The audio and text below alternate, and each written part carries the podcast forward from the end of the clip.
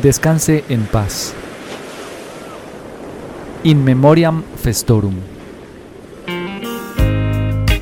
Niños, saquen una hoja y hagan un dibujo de lo que hicieron en sus vacaciones. Así empezaba el regreso al colegio. Este era y sigue siendo un ejercicio que pretende conocer la percepción de la realidad, el carácter, la expresión, inclusive la motricidad final del niño y que de paso alimentaba el chisme de saber qué hizo fulano, a dónde fue la familia de Sutano y la familia de Mengano durante las vacaciones del latín vacans, participio del verbo vacare, que traduce estar libre, desocupado, vacante. Tal invento, privilegio de unos pocos, en otrora surgió en la antigua Roma, un invento más que agradecer a este pueblo visionario y progresista.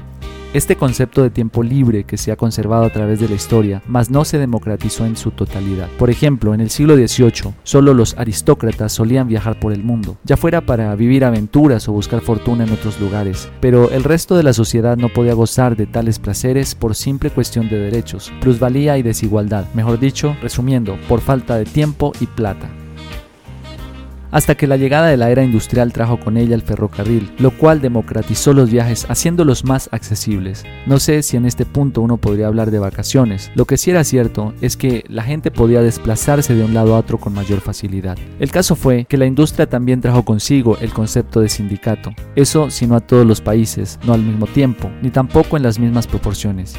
Sin embargo, con la ayuda de estas asociaciones en pro de la defensa de los trabajadores, se logró acceder por decreto a lo que hoy conocemos como las vacaciones pagas decreto de ley que llegaría a Colombia en 1938 y del cual más tarde gozarían mis padres y que como toda cadena de sucesos me permitiría tomarle el gusto al tema del tiempo libre, al de explorar el mundo, al de vivir aventuras y por qué no decirlo hasta el de buscar fortuna. Así es, porque fortuna no es solamente encontrarse un tesoro, una huaca o una reliquia sumeria de la antigua Persia o de Egipto. Fortuna es conocer gente nueva, aprender, enseñar, conocer y vivir enriquecedoras experiencias de vida. Mejor dicho, como dice mi amigo Carlos III, el rey de la burguesía, uno va hasta donde la cultura se lo permite, y en este caso me permitió llegar a 8.218 kilómetros de distancia de mi punto de partida. La vida me ha llevado a lugares con los que siempre soñé y a otros a los que ni siquiera imaginé. Quizá no sean muchos, pero cada oportunidad ha llegado en su momento y siempre con un propósito. Afortunada o desafortunadamente, el tema de las vacaciones se ha banalizado, popularizado y hace parte de esa maquinaria de consumo masivo que muchas veces va llevando a la gente sin propósito ni intención, inclusive sin darle importancia o significado a la historia de la ciudad, el monumento o el espacio que se visita, dándole prioridad a la selfie para decir estuve ahí, sin importar el lugar o la trascendencia del mismo.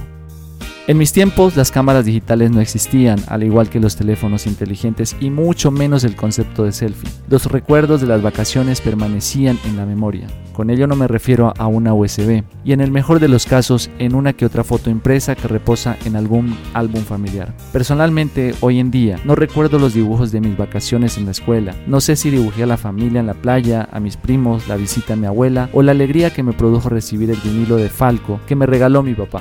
Pero algo que sí me quedó claro es que la percepción del mundo era y sigue siendo amplia e infinita, y que el carácter se ha seguido cultivando a punta de pasión y gusto por la aventura, gracias a esa maravillosa posibilidad de disfrutar un poco de ese tiempo libre llamado vacaciones.